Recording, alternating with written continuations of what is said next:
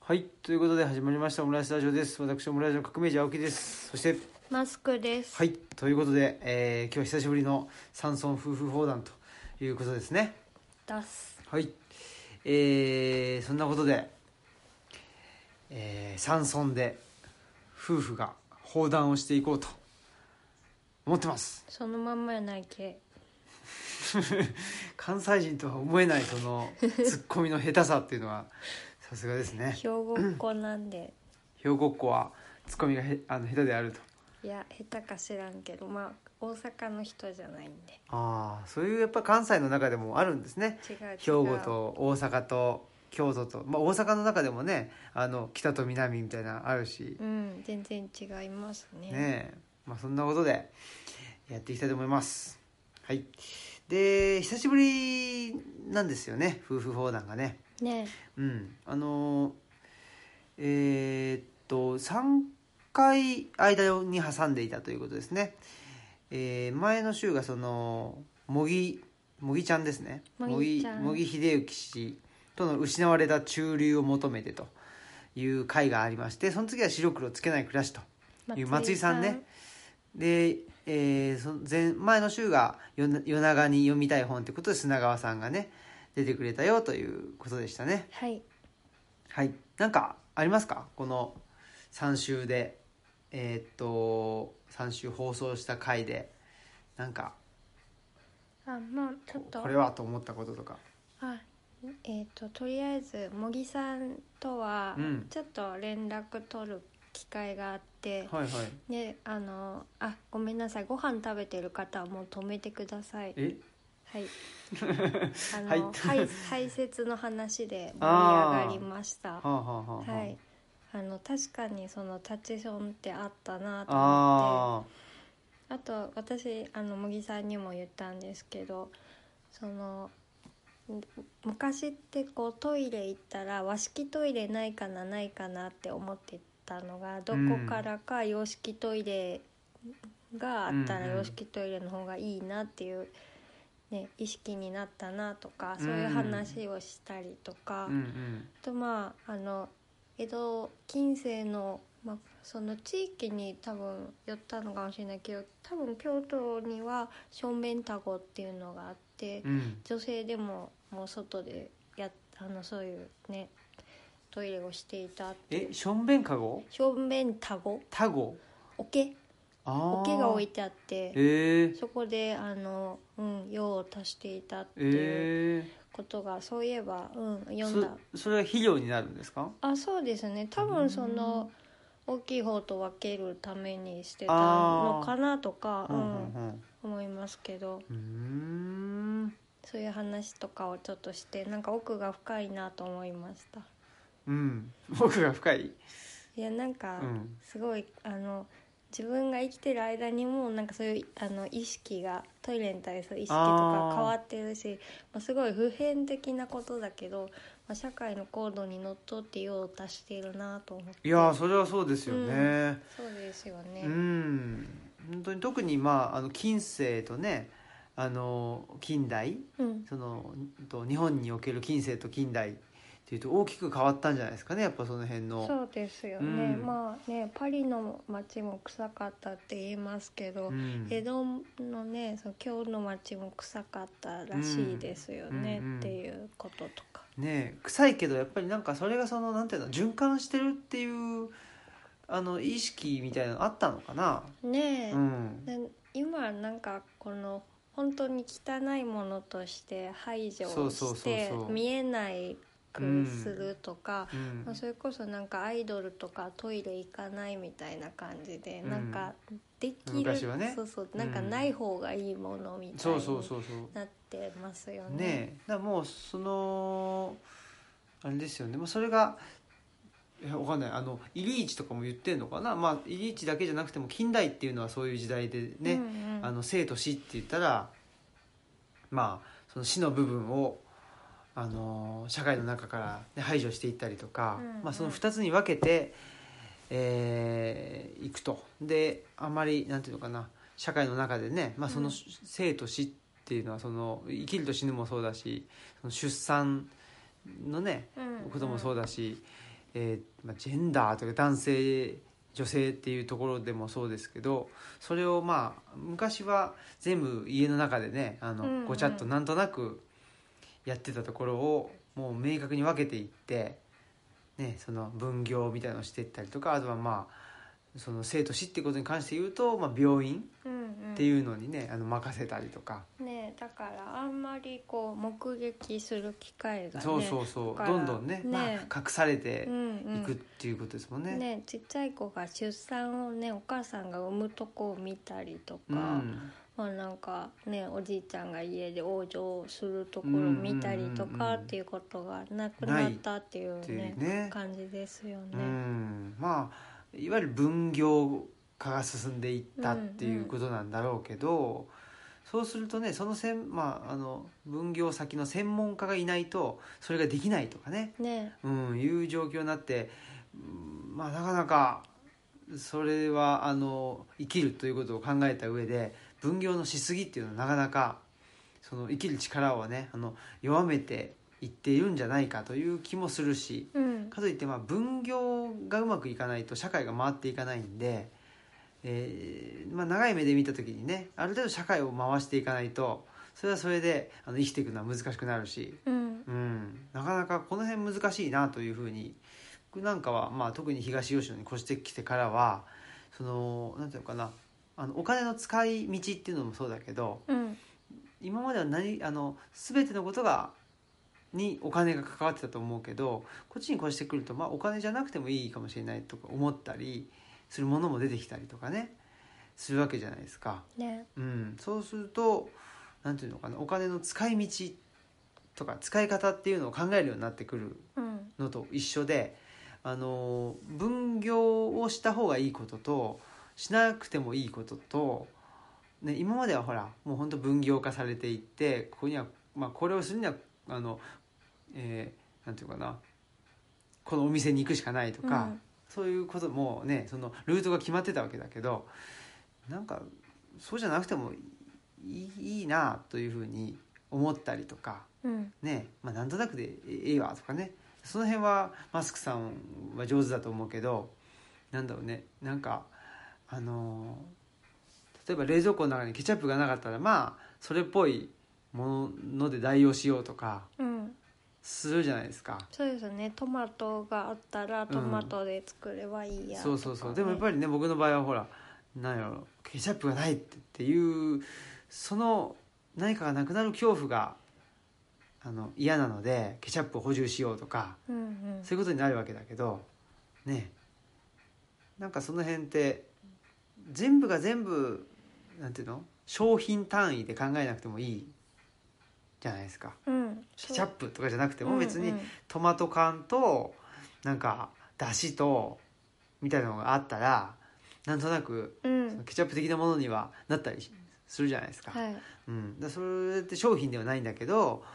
それっぽいものが食べれるっていうことだからやっぱりその商品未満のものと商品とっていうのをなんかもうちょっとうまく時と場合によって使い分けれるように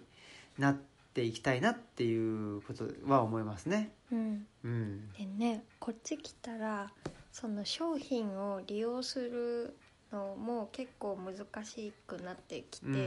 うんうん例えばなんかなんだろうなんかのサービスを頼もうと思ってもあのあの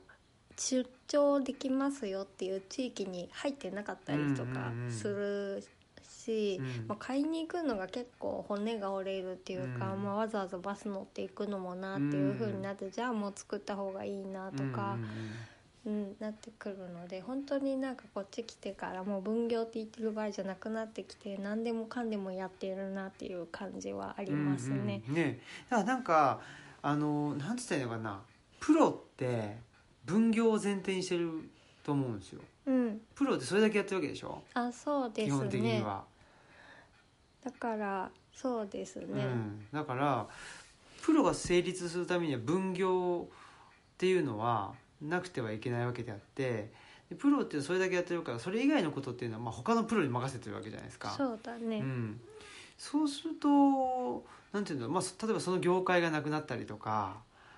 した場合にそのプロはまあ食いっぱぐれてしまうわけじゃないですかねでそういう時代においてプロってあのなんていうのかなまああのプロ野球選手とかね、うんそういうスポーツ選手でプロの人がいてで高給取りになってっていう、まあ、あのそれに夢を見る人もいるかもしれないけどなんかすごいそのリスクが高まっているっていうかあねそだんな気がするんですよね。よくねある話でこうねあの将来をこうプロ野球選手にこの子はなりそうだって才能があるって言って、うんそれだけすごい頑張ってきたら、うんなんかその直前で怪我をしてしまって、うん野球ができなくなってもう絶望どうしたらいいんだみたいな、うん他の道なんて全く考えないでそれだけやってたのにとかってあのねうんよく聞く話だけど本当にそこはやっぱりリスクが、ねうんかなり伴ってるのかなっていう感じしねえますよね。まあかといってほら僕なんて普段就労支援とかやってるとたまになんていうのかなあのーこういう業界だったら食いっぱぐれないと思って、うんこういう業界に行きたいですとかいう人っているんだけどそういう人のなんかなかなかモチベーションってそういう人ってなんかやっぱ上がんなかったりするし、うん本人がね本人がやっぱりそのなんていうのかな自分の中の物差しで見てるんじゃなくて世の中の物差しを想定してでしかも未来の物差しというかね、みうん未来に物差しを広げてこの業界だったら大丈夫だろうっていうまあそれはね多分その人のえっと親とかあ関係絶対そうです言うんだけど、うんだけどそんな分かんないわけであってそうですねれよりもやっぱその人の中の中の物差しで見てああのこれだったら続けていけるなっていうところにフォーカスしてあのなんていうのかな将来やることっていうのを考えていった方が例えばその業界が潰れたとしても自分の中の物差しがあれば違う業界にやっぱ適用可能なんですよね。うんううんん、だけど業界にばっかりそのうん物差しを伸ばしてると本当にその業界がなくなった時にてあの適用が他のところにねできないっていうところをちょっと見見てるところがあるので、うんうんやっぱりなんていうのかなプロを目指しちゃうと危険な気がするしそういう時代だなっていう気はしてますね。そうですね、うんだからなんか目指す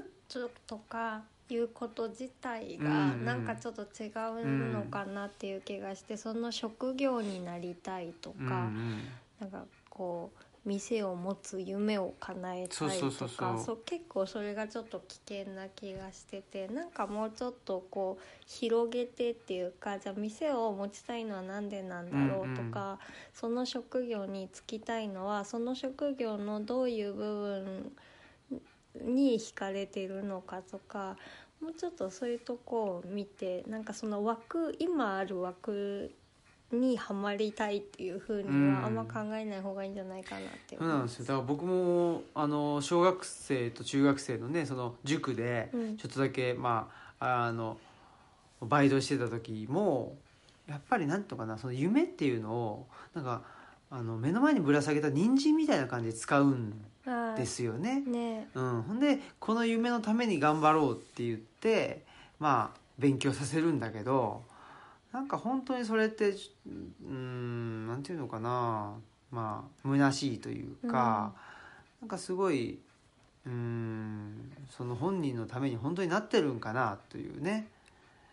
ことには思いますね。まあ、そこからなんていうのかな一旦具体的なねもものがあってうんですいろいろ考えていたらなかなか難しいなっていうんでっていうふうに広げていくっていうやり方もあるかもしれないけど、ううんうんん、あんまりなんかい夢夢言うっていうのはねやっぱり怪しいっすよね。そうですね、うんなんかちょっとこう商品っぽうくっそうそう嘘くさいっすよ。ですね、うんちょっと危険だなって危険ですねうん、それとは距離を置きたいなって思いますねそうそれね夢夢言う人に限ってねなんていうのかなあの、えー脳の構造みたいなことをあのなんていうか最新最先端のその脳科学を使ってその勉強のモチベーションを上げるとかそういうことを言い出したりするんですよね。本当にあれはなんていうのかなうーんまあうさんくさいっていうかね、うんう、ん、ちょっとなんていうのかなあんまりあ鼻から信じちゃうと僕はやばい気がしますね。そうですね、うん、なんか逆に、えっとプロ野球選手とかそそあのさっ きはプロ野球選手とかいいっぱい出てるけどスポーツ選手とかなんか体を使う人が脳科学的に、まあ、そのなあの研究成果を応用し援用してであの取り入れるっていうのはねなんか健全な気がするんですよどっちかというと。あそうですね、うんあの新日本プロレスの岡田和親選手も戦う前に必ずこう験担ぎしてうんうん全部決めて、ああで俺はすごいかっこいいだろうとかって言って、自分を高めるとうか、んうんうんうんそれはすごいあの、ね、有効なんだろうなっていうそうそうそうそうはいなんだけどそれをなんか勉強とかなんかねそのなんていうのかなもう脳しか使ってないみたいなうんうん状況ってなんかすごく危うい気がしますね。それこそね、なんかちょっとお一つに追い詰めすぎてね、うんうんうんなんか心配なそ感うじそうそうそうありますよね。なんかどんどん肥大化してっちゃうっていう、んうんうんね脳とうん自我っていうかねね、あとやっぱね、なんか全部をコントロールできるっていう発想がやっぱちょっと危うさを感じるのかもしれないですね、うんでもそんな不測の事態っていくらでも起こりますねそうそうそうそう。ということでねはいまあそんなことでございます。はい、まあもぎちゃんとそんな話をしたよとかね、まああとは視力をつけない暮らしね、えーで東京でイベントしたんですわ。そうですそうよねそう松井さんとね、ねうんあの、えっとリーディンライティンブあそうそッうクリスリトーアディンライティン田原町はいに田原町田あ原町田原田ま原町町、町うん、ちょっとどっ東ちだっ京のけ地名田がよ原く田わ原かんない町かな、うんうん、はい、ね下町ですね。ねいいとこにありましたよすごく。ね、なんか良さげな本屋さんで、あの町明かりとしての本屋にもね登場そうそうそしう。てたのでそれ私はちょっと行ってないのでそれだけ入って、うん、1階とね、はい2階があって、うんねえでまあ20人ぐらい来てくれたんですけうど、んねよかあった、のーね最初に、ねまあ、この中で東吉野村に行ったことある人って言 ったら20人中10人ぐらいが手を挙げてねね 2分の東京で2分の1のね人があの東吉野に行ったことがあるっていうこの異常事態が起きてましたけどねね、まあまあなんて言うんだろうな久久しぶりみたいな人たちがみんなねあの集まったりして。そうですね、んで 楽しかったですよ、うううもちろんあのし全然知らない人もいましたけど、ねうんでその行ったことある人っていうのね松井さんが聞いてくれてたけどあれ毎回聞いても面白いのかなああそうですねなんか気になるじゃないです確かに確かにそうそうでねあのその白くをつけない暮らしにも行くしその10月8日の内田達郎先生うんと青山ブックセンターの方も行くよっていう声もね結構聞こえてくるので、そうですあねりがたいもうあのーこのオンエアは10月あそ9うか日なのでもう終わってるんですけどねそうですねまあ、10月8日青山ブックセンターでねま、あしかえも、ねー内田先生と対談させていただくと満員御礼ねありがたいこあとりですがねたいですね。すごい、ううんんね、松井さんとのトークはねなんかすごい息があった感じで、うんね良かったですようんね。ああそうですかね、はいもうなんか何が息が合ってて何が息が合ってないのかってよく分かってないけどまあ全然なんていうのかな、まあ、喋りやすいっていうか普通にねそうですね、うんあの私と新平さんだったら私が説明を加える感じなんですけど、うん松井さんが説明を、うんあの加えてくれてたなっていううんあ感りじがたいですねはいありがたいなと思いました、はい、やっぱなんかねなんていうのかな説明しすぎてもうんいけないし、まあ、説明してくれる人がいるっていうのはなかなか安心して喋れるっていういやそうところがありますねですねまあ新平さんはなんかこうなんだっていうのをうんこう打ち出していく、で走っていくのがあの得意かなって思うので、うんまあその後にこう落ちた服とうかをんうん拾う人もいるとバランス いがつの間にか全裸で走ってるみたいな状況だからねバラン風スを切っでてねさすがにここは隠してとかうんもちょっとあるので、はいなんかはいそれをあのうまいことねしてくれてたなっていう感じそうですねはいうんありがたいですねだからほら、まあ、あれじゃないですか気せずしてあのマスクさんのはい説で茂木ちゃんと松井さんはスタンスが似てるといああうそうです説がありましたけど、うんうん実は2週2週にわたってあれですね茂木ちゃんの後に松井さんが出てたということであーそうそうそう実はそうですね奇跡的にそういうなんていうのマスクさん曰く似ているという人間がねあのね続けて出ていたんですね。あそうですねうだんからなんか突っ込んでくれたり説明してくれたりをうんなんかバランスよくやってくださってたなっうて、んでお二人とも話をこう上手に拾い上げてくれるというか、何気ない一言でもなんかこううまいこと話題になあの転じてくれるところがすごい似てるなと思いますねう。ん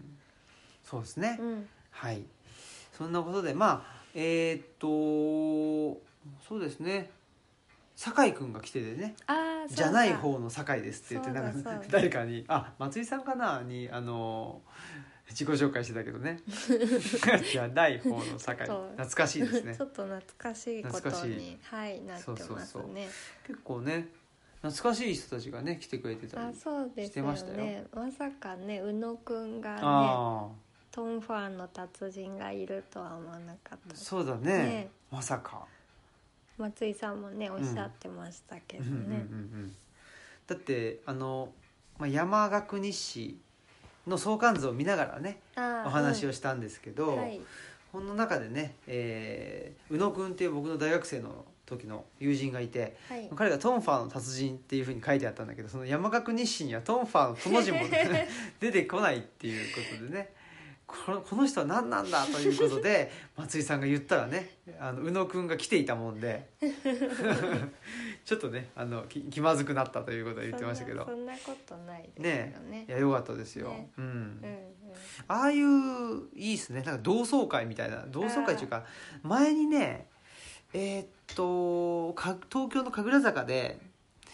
内田先生のイベントがあった時あったんですよ、はいでその時僕がものすごい病気で、ああねうん、せいちゃんとかそうそうただせいちゃんとねいてあのてて時てて宇て野てくんあ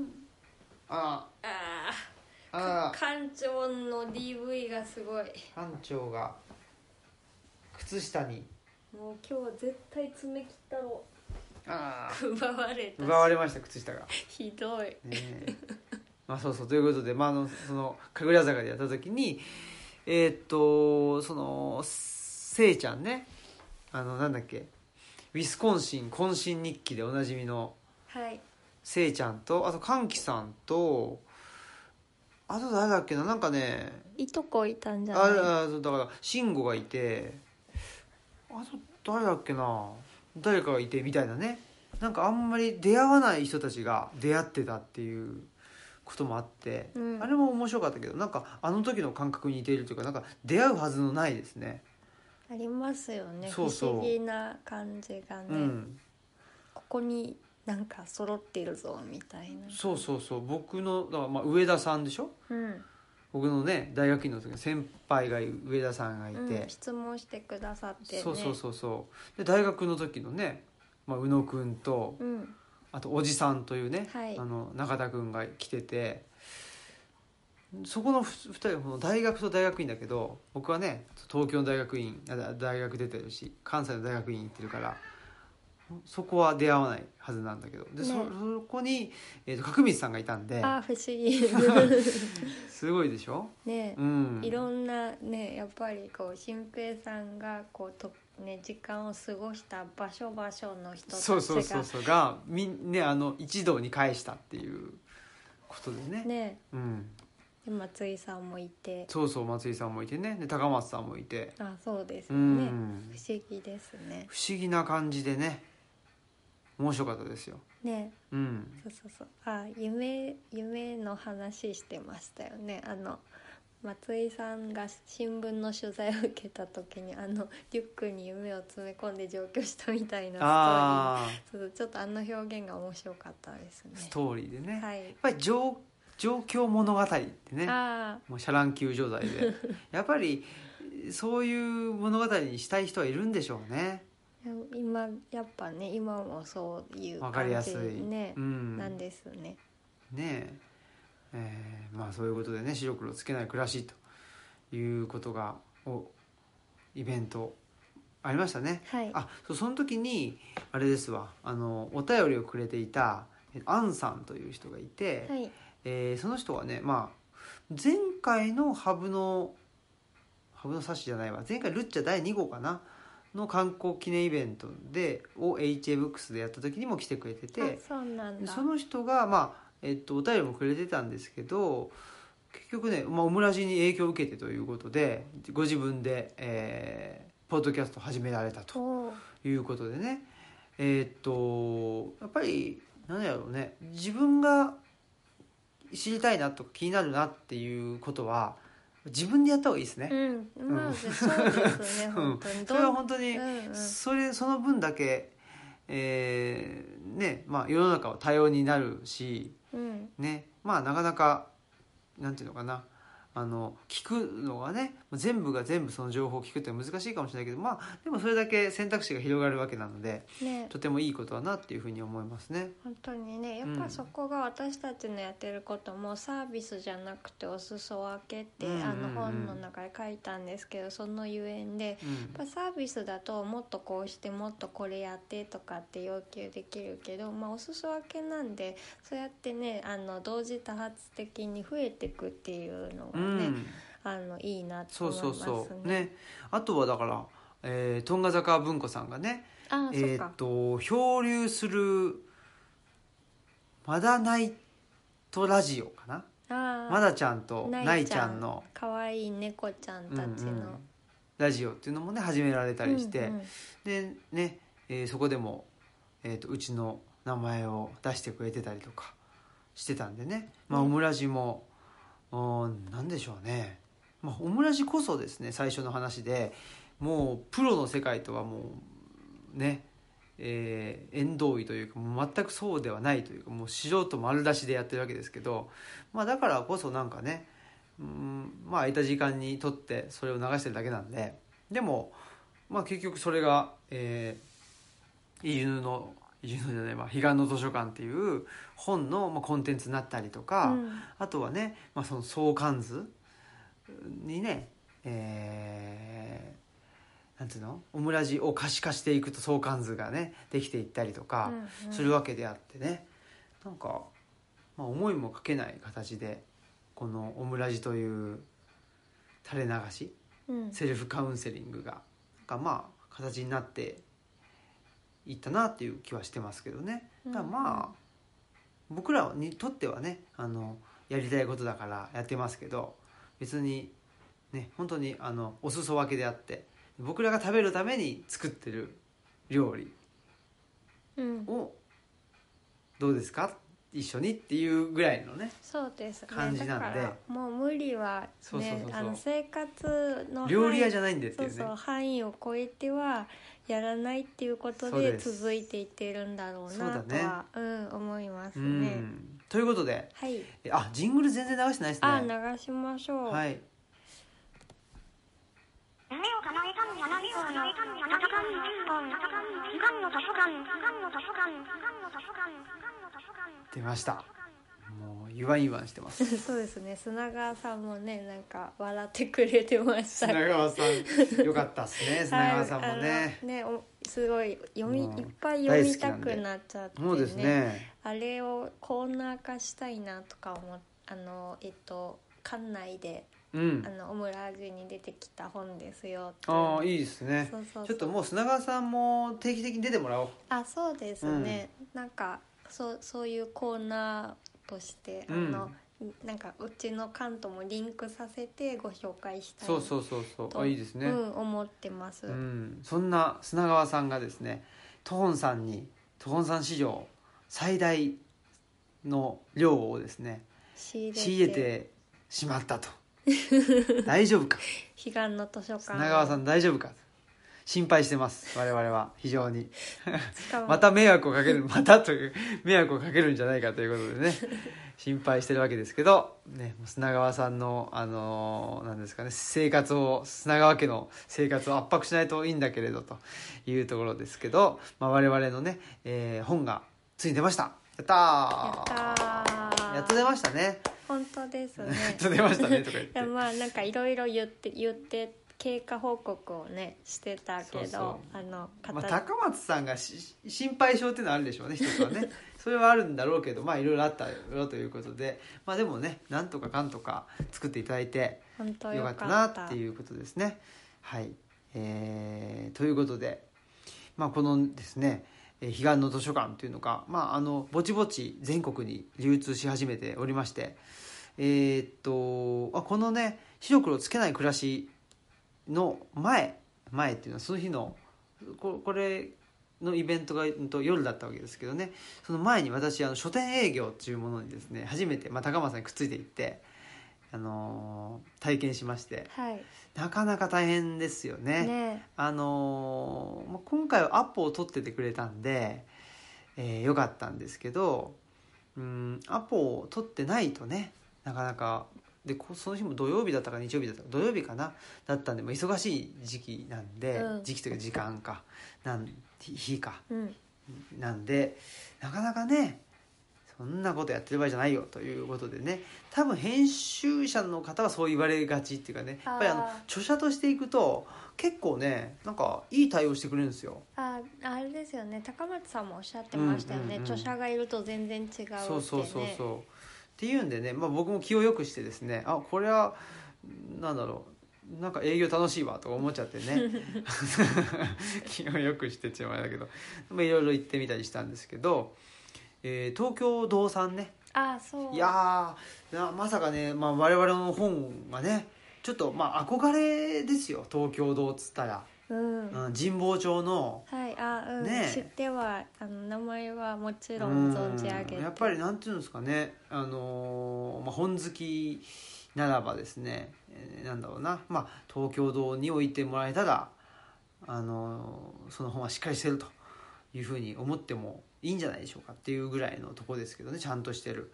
そこに、えーね、入荷していただいているということもまあその時はねまだあの僕が営業行った時は彼岸の図書館って出てなかったんででもねえっと、まあ、入れますよっていうことでねあの言ってくれてたんで、うんこれは嬉しいなというふうに思ったりですねなんかその近くにねなんかパクチーラーメン屋さんがあってねあーそのラー食メべンてたあれ美味しかったいいねないいな食べに行きたい食べにそうそう行きたいと思ってたらこの営業なんですけどねあのちょうどこの収録日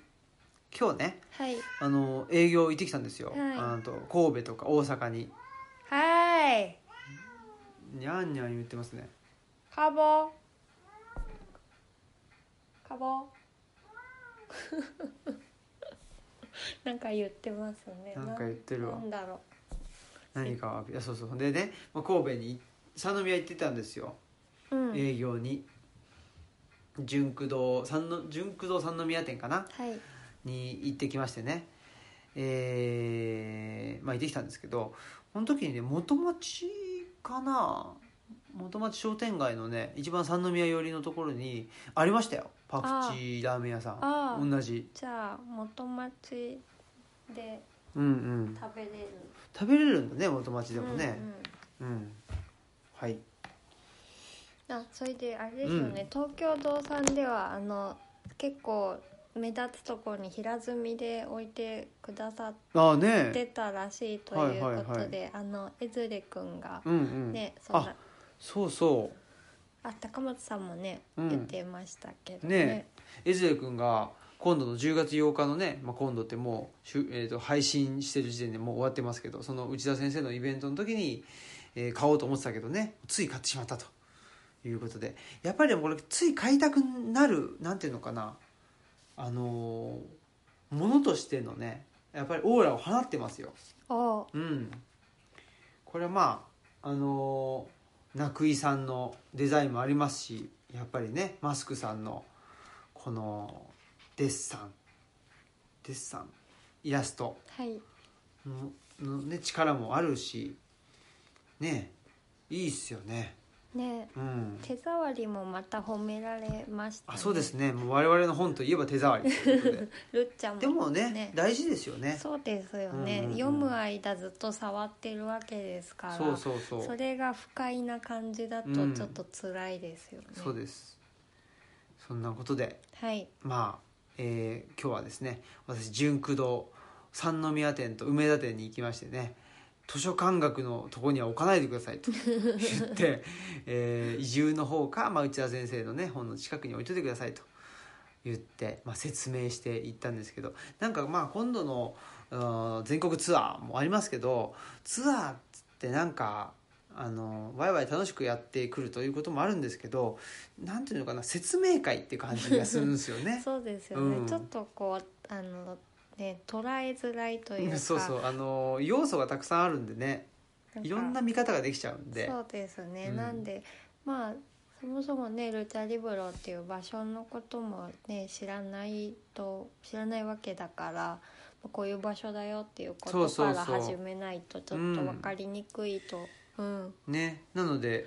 まあこの本はもう本当にねえっ、と文字だけなのであとはイラストなのでちょっとビジュアルでね、えーなんていうの写真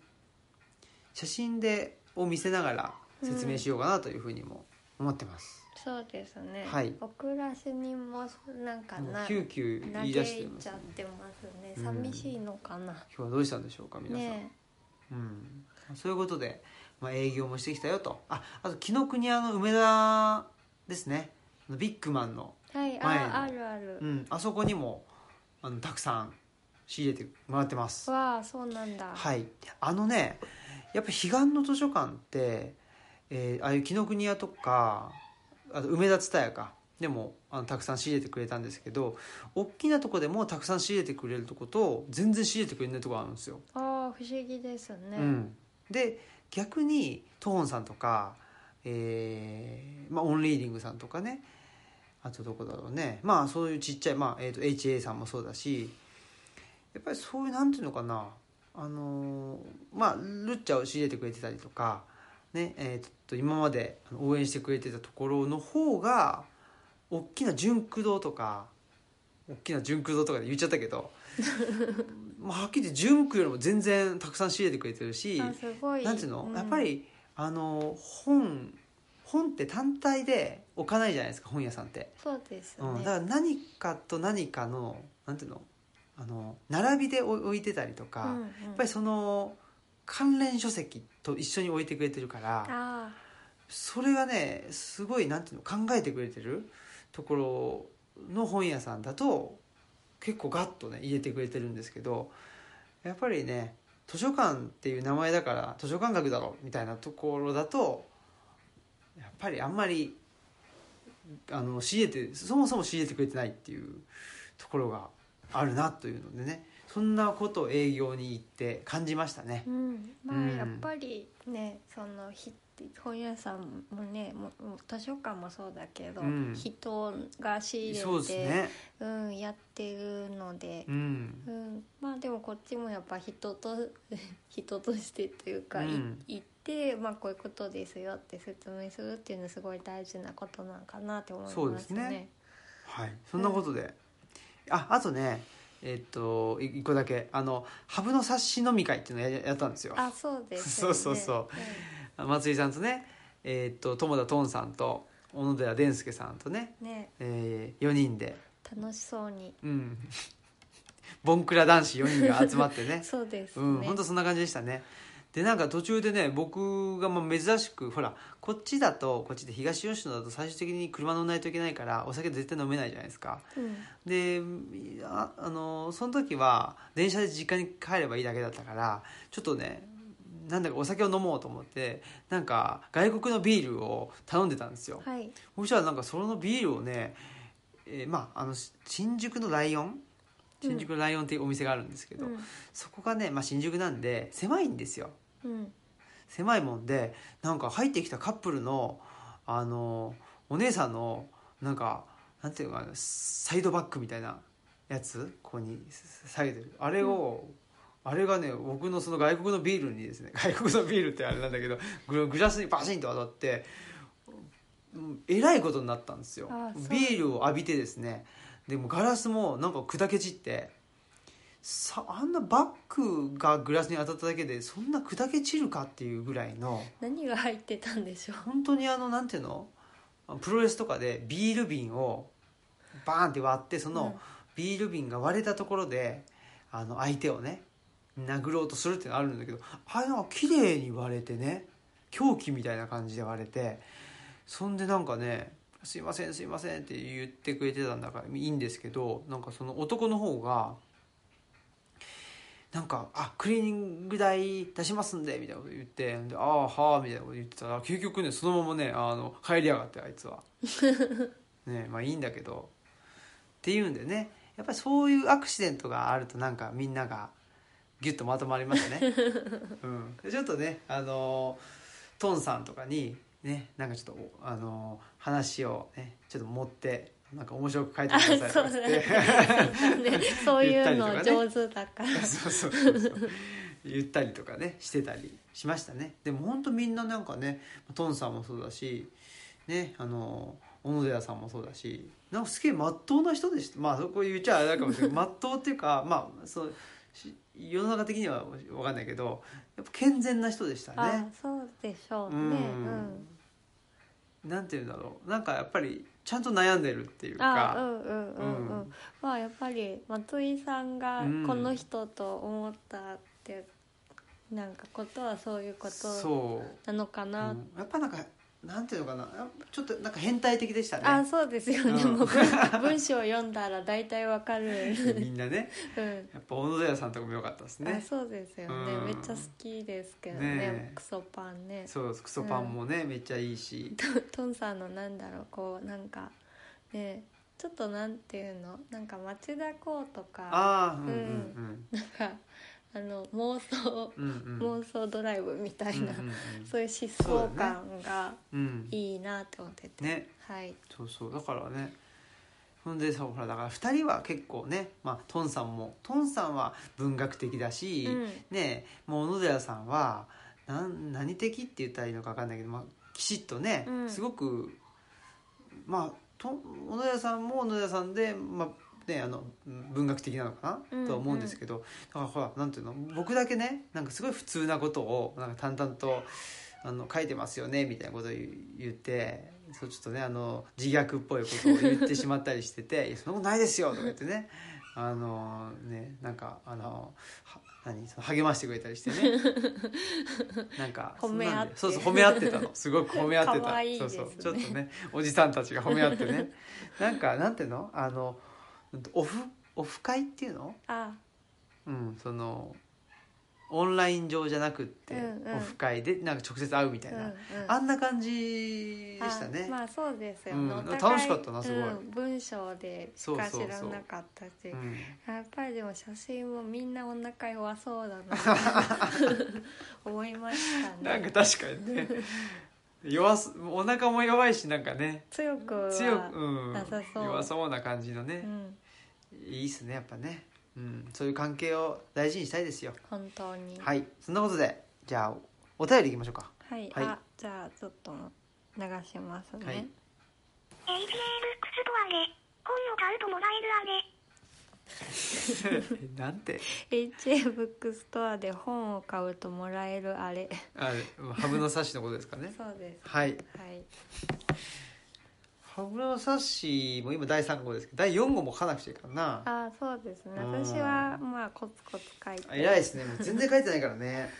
一気に書きますよ夏まあツ休イみ的ッターな、まあツイッターをねあのー備忘録代わりにしてるんで一応僕としてはあのーひとときも忘れたことはないんでねはいはいそんなことで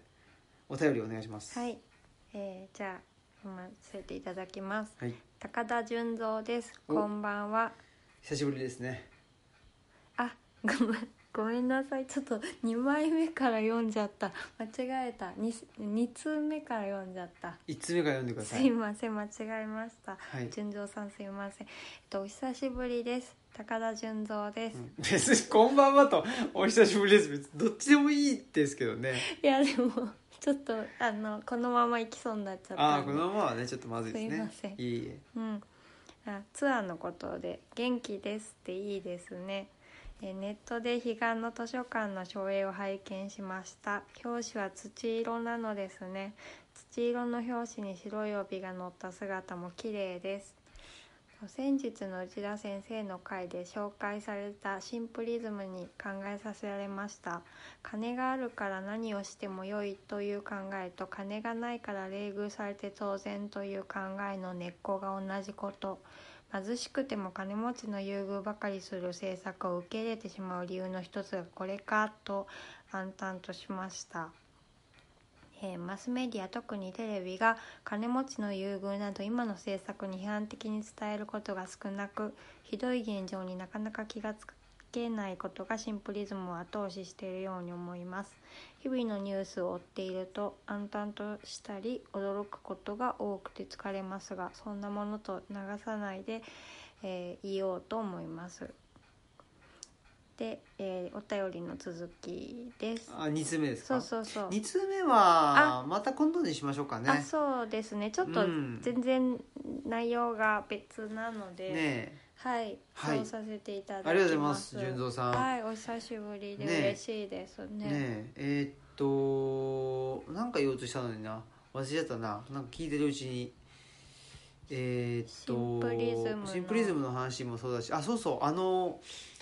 じゅ純三さんがね「お誕生日おおめでとうございます」って言ってくれたんですよあであとねもう一人ねえーっとツイッターでも言ってくれた方がいて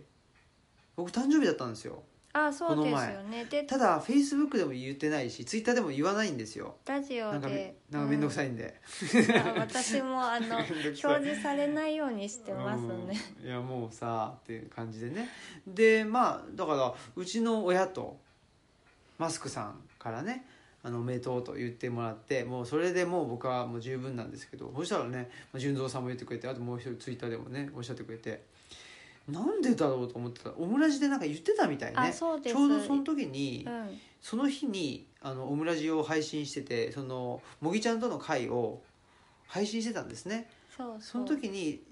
1983年生まれだ両2人ともねうん、つってもぎちゃんはその早生まれだと誕生日ねそうそうで僕がなんか9月18日なんですよとか言ってて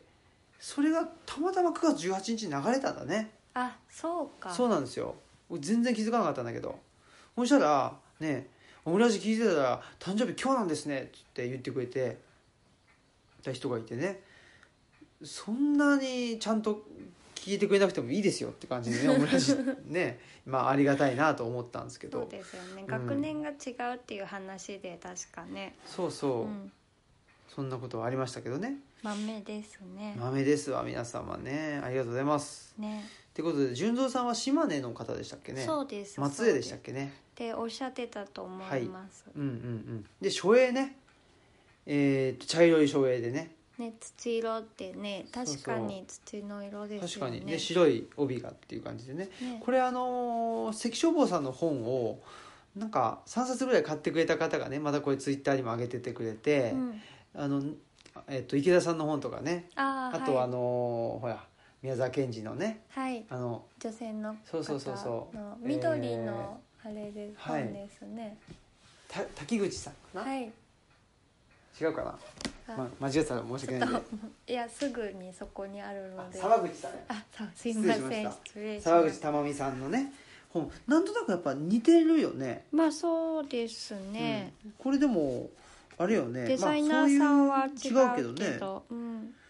なんかそういうあれなのかしらオーダーを出してんのかしらね、ああまうあんそ,、高松さんが、それはあるかもしれないですうんね似てたよねうん、うんとは思いますでなんか綺麗なねそうです本ですねで割となんていうかなそうあのわちゃわちゃはしてないというか、うんうんすっきりしたしてるしてとるこはなんか共通ですようね、んうん素敵ですねはいはいということであとねそうそうあのー彼岸の図書館をね手に入れてくれてる方もオムラジ聞いてるかもしれませんので言っときますけどこのカバーを外すとねまたこれも可愛いよとあそうですねねいうことですねねキューキュー言ったりニャーニャー言ったりねそうしそている人たちが書いてありますねううんそんなことでねえー、はいということで何でしたっけねあシンプリズムの話ですかねシンプリズムの話で、うんまあだからその金があるか何をしても良いという考えと金がないから優遇されて当然という考えの猫が同じことっていうねうんで確かにねそりゃなるほどっていう感じですよね。うんだすごいそのねいあの割とだからねその現政権を支持したりしてる人たちってなんかあの結構その生活的に苦しいんじゃないのみたいな人もなんうんか支持してたりするのは何なんだろうってね思ってたけどまあそういうことなのかなっていうのはね。ううんんとあとえーっとまあ特にテレビとかのマスメディアが、まあ、批判的に伝えてないよねっていうのでシンそうでしょうねんシンプリズムを後押ししているように思いますっていうねことをおっしゃってて。ねえうん本当にでも、まあ、メディアもねうんそのもともとやっぱりなんていうの金持ちが作ったものなんですよね特に日本の場合は、あの例えばまあね正暦松太郎だとかね、えーそういうようななんて言ったらいいのかねベースはあの戦後日本のその重要な部分ってもうやっぱりそのアメリカが絡んでるわけじゃないですか。そうですうんでね。アメリカが絡んでて、まあ、そこにアメリカがうまく使えそうな人たちっていうのが、あのー日本のエスタブリッシュメントとして残っていくという部分ですよね。そんでだからなんて言ったらいいのかねそんでなんていうのアメリカが大事アメリカになんていうのアメリカが使いやすい人たちが残っていって、うんうんでそのアメリだからなんて言ったかなアメリカが使いにくいなこいつと言った人たちっていうのはもうどんどん排除されていってしまうわけですよ。うんうんまあ、田中角栄にしたってその中国との、ね、国交正常化とかした途端に六キロ事件とかね、うんうんえーまあ、小沢一郎がとか、うまんあ、いわゆる親中派と言われる人たちの行動が明るみに出た時点でもうアメリカからあいつを消せということになってしまって政界からはもう追い出されてしまうということっていうのはなんかもう全てにおいて日本の、あのー戦後日本のですね社会の中にあるんだろうなとうんうんいうことですよね。ねだから要するにその、ね、内田先生も書いてましたけど日本の右翼っていうのはどこを見てるかっていうと結局アメリカを見てんだと。うんうん本来なら日本の右翼っていうのは天皇を見ないといけないわけですよ。うん国民国家としての日本のね、まあ、象徴は、まあ、象徴は天皇だし、まあ、戦前だったらね、あのーうんまあ、実権を握っているのは天皇だったわけだけど、まあ、戦前の右翼っていうのは、まあ、あの天皇を崇拝してたわけでしょで戦後は天皇を崇拝とか言ってるけど結局アメリカ反米にはならないわけでしょうんうん反米右翼っていうのがいないっていうのがこれがどうしようもないっていうねそうですうねん、。でいかに右翼じゃないかっていうことなんですけど、うだかんうんら本当にそのなんていうのかねあの日本人にゆ許される自由っていうのはアメリカが許してる自由なんですよね。うん、だから本当に日本人の自由、そのあの主権だったりとかあの自主性だったり主体っていうものが日本人としてのものがあのあるわけではないということですよね。ねそこはすごく強く思いますし今、まあ、百田直樹であるとかえー桜井桜井よし子うんとかあーああいう、まあ、いわゆるうー右派右派の論壇人もしくはジャーナリストと言われるような人たちっていうのはもうまさに今の話でアメリカのことしか見てないってだからトランプ大統領が来た時になんか相撲のね、えーとこで、えー握手をうん求めに行ったりとうんするわけですよ。本当にアメリカのまあアメリカの言ってしまえばなんていうのかね、まあ、オブラートに包むとまあ、犬っころであると包んでない ね。いううんことですわ。まあで結局ねその特にテレビが批判的に伝えないっていうのも、批判的に伝えた人はまあその戦後のねそのうんし親米じゃない人たね政治家のようにそうそうそうまあ、排除されていくから、まあ批判的に伝えなくなっていくっていうのはありますよそうですね。だからでほらあまあねあのアメリカアメリカって言ってるけど本当のアメリカじゃないんですよねこれねあーそれはほ本当のアメリカ、本当のアメリカだったらアメリカに対しての批判もあるし、えーね、えーなんていうのかねまあうそういう批判的なものへの批判っていうのもまああるわけだけどやっぱりその日本っていうのはなんていうのかねもうそれのなんていうの縮小版みたいなもんであの自分のところに対対する批判っていうのは許さないと。でまあこの範囲内での自由だったらどうぞやってくださいとうんいうことなんですよね。でそのそのこの範囲内での自由って何なのかっていうとやっぱり経済活動の自由っていうとこなんでしょうね。うんうんだからまあ特に戦後日本っていうのはその経済活動をまあある程度自由にやっていてジャパンアズナンバーワンとかナンバーツーとかね、 まあ、いろいろあってそんなことでまあ経済的には成功したというわけだけど結局それもなんていうのアメリカのねえーまあ、アメリカがいなければそういう成功はなかったわけだし必ずそのアメリカがいなけれいなければできなかったというその前提条件付きだったわけだからやっぱり何ていうのかね自分の足で立ったことっていうのがなかったんでしょうね。うんもう全部用意された上での自由っていうとこだったんで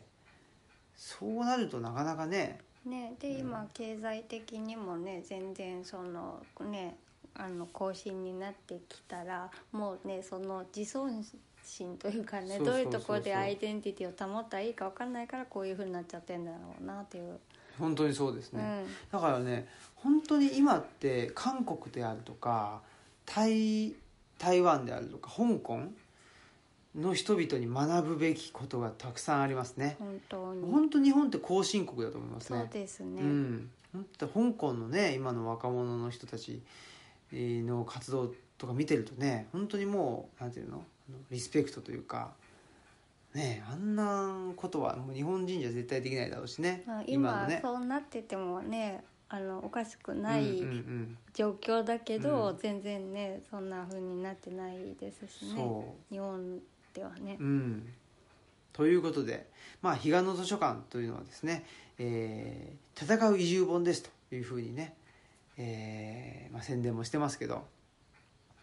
戦うっていうのはやっぱり何と戦うのかというとそのまあそのシンプリズムであるとか、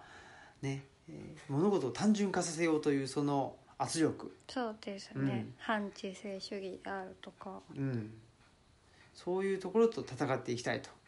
いうふうに思いますんでできるだけなんか意味のわからんことをしてみたりとかねうんそういうことをしてですねそのシンプルにならないようにねしていこうと、かき混ぜてそうそうそうそうやるみたいなそうそうそこ うとでしょうかねねはいでやっぱりねあのーなんていうのかなもうまあそういうもうなんか意味のわかんない人を見るとあああいうことをしていいんだということで、ね、元気になる人もいるでしょうしイラッときてねねあなんでそんなことするんですかという私はこう与えられた範囲内でやってるのにそうそうそうねねどこぞのどこぞのおばさんみたいな ねどこぞの、えー奈良県のねまあまだ、まあ、こういうこと言うとほらあ私かなとか言う人がいるんであーやねめましょう大丈夫ですそうですね、うんオムラジリスナーの方では、絶対聞いてませんかまらあ、そりゃそうだね、 うん絶対聞いてますそれは断言しますよ、まあ、そうだねそれ聞いてない人のことをやっぱ言うっていうのもあんまり良くないですねまあそうですね、うんでもいろんな面ととこ向かっろて言ってやろうかな今い度やめんもうでもねエッセイにも書いち ゃったわ陰険やな真剣ですねうんはい。えー、ということで、はい陰険な二人がお送りしております、はいということですね。えー、そんなことで、まあじゃあエンディングいきましょうかね。はい。ご準備できてますでしょうか準備はいよすごい。はい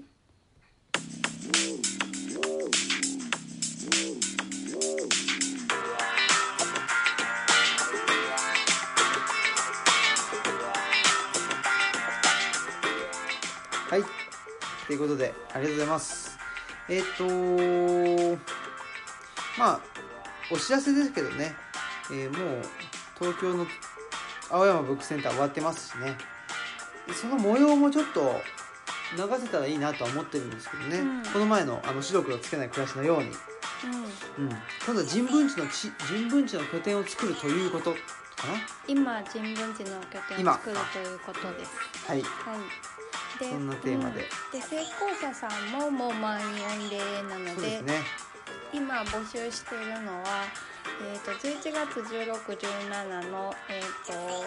と茨茨城での森の生活、うんという、えー、とブックキャンプイベントと次がひ、えー、と日向文庫さんかな南阿蘇のそうだ11月の24でしたっ24かなけちょっちょっと確認してくださいまたねとすいまはせいん、オムラジリスナーの皆うん様、ああと,、えー、とそれ以外にはカロウさんはいですね、大阪のあ人オンリーディングさんあもありますそうよかえまだでも募集開始してないですよね募集は開始してないですはいあのけどでもあるからあでもあの開始したやつあ開始したやつねうん言っているので、はいでえっと大阪肥後橋のカローブックショップカフェうんさんで、えー、12月5日にありますよねはいではい、すねでえーっと募集してないやつはオンリーディングさんが11月のえー、何日だっけな20日かなはいはい水曜日にありますっていうのとあと12月の年末に28かなはいに、えーっと奈良のね、まあ、僕が勤めてるところのプロボのプロボのビルっていうのがありましてねそこの5階で、えー、角道さんとやりますということですかねはいはいやるけど、まあ、この辺はまだ募集してませんってことかなオンリーディングさんもしかしたら募集がもうかかるかもしれないけどあねーそうかまあちょっとはい、はいチェックお願いしますじゃあうん、それ次第リンク貼りますので、ね、あとは直近ではパンソリライブがありますあ韓国のねそうですね伝統芸能ですね10月20日、はいパンソリライブ当館ではい、はい来てくれますあとはオムラジト本が10月27日それは一ト個マンもあささんみのさんですねはい、2階でやります。そうですねうん。ははい、えー、奈良のねまあいろいろと面白い話をしていきたいと思いますのでぜひ来てくださいというい、ことですはいでは私オムラジの革命児青木とマスクでした。はいささよよなうなら。